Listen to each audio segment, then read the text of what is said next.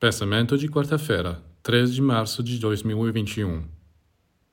Por que você está procurando por sucessos que são muito fáceis e não duram?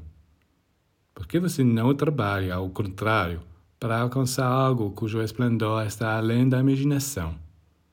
Você passa cinco, seis ou dez anos para se tornar o advogado, engenheiro, químico ou médico. E o que são dez ou vinte anos? Existem objetivos mais nobres a serem alcançados na vida do que diplomas universitários e atraíram a admiração dos outros e segurança material. Por que não se concentrar em uma qualidade espiritual?